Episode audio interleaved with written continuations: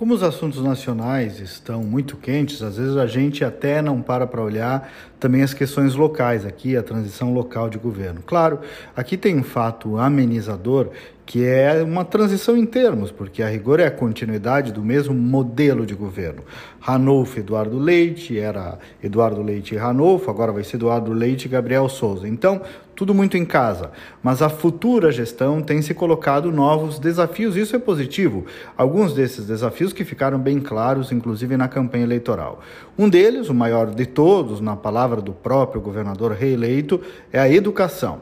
E tenho de fato notado aí um esforço genuíno da equipe de transição em realmente desvendar um novo caminho para a educação gaúcha. E tem que ser novo mesmo, gente. Novo. A partir de novos paradigmas, novas propostas, novo tudo. Novos olhares, novas contribuições, pensar um pouco fora do convencional e do que se tentou aí nas últimas décadas. Não é aceitável mais que o nosso Estado, que já foi líder em educação no país, tenha caído tanto em qualidade, ano após ano.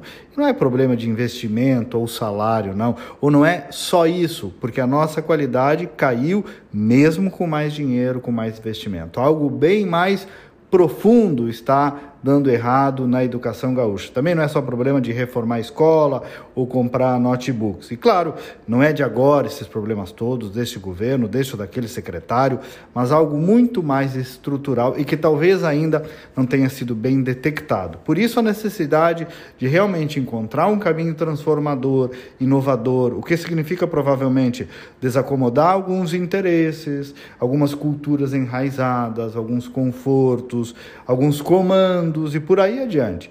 Só se muda mudando.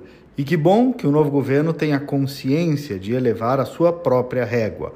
Foi reeleito, teve méritos, mas claramente a sociedade deu recados de contradição que precisam ser bem compreendidos. Porque eu digo sempre: é preciso saber interpretar as derrotas eleitorais, mas também interpretar adequadamente as vitórias.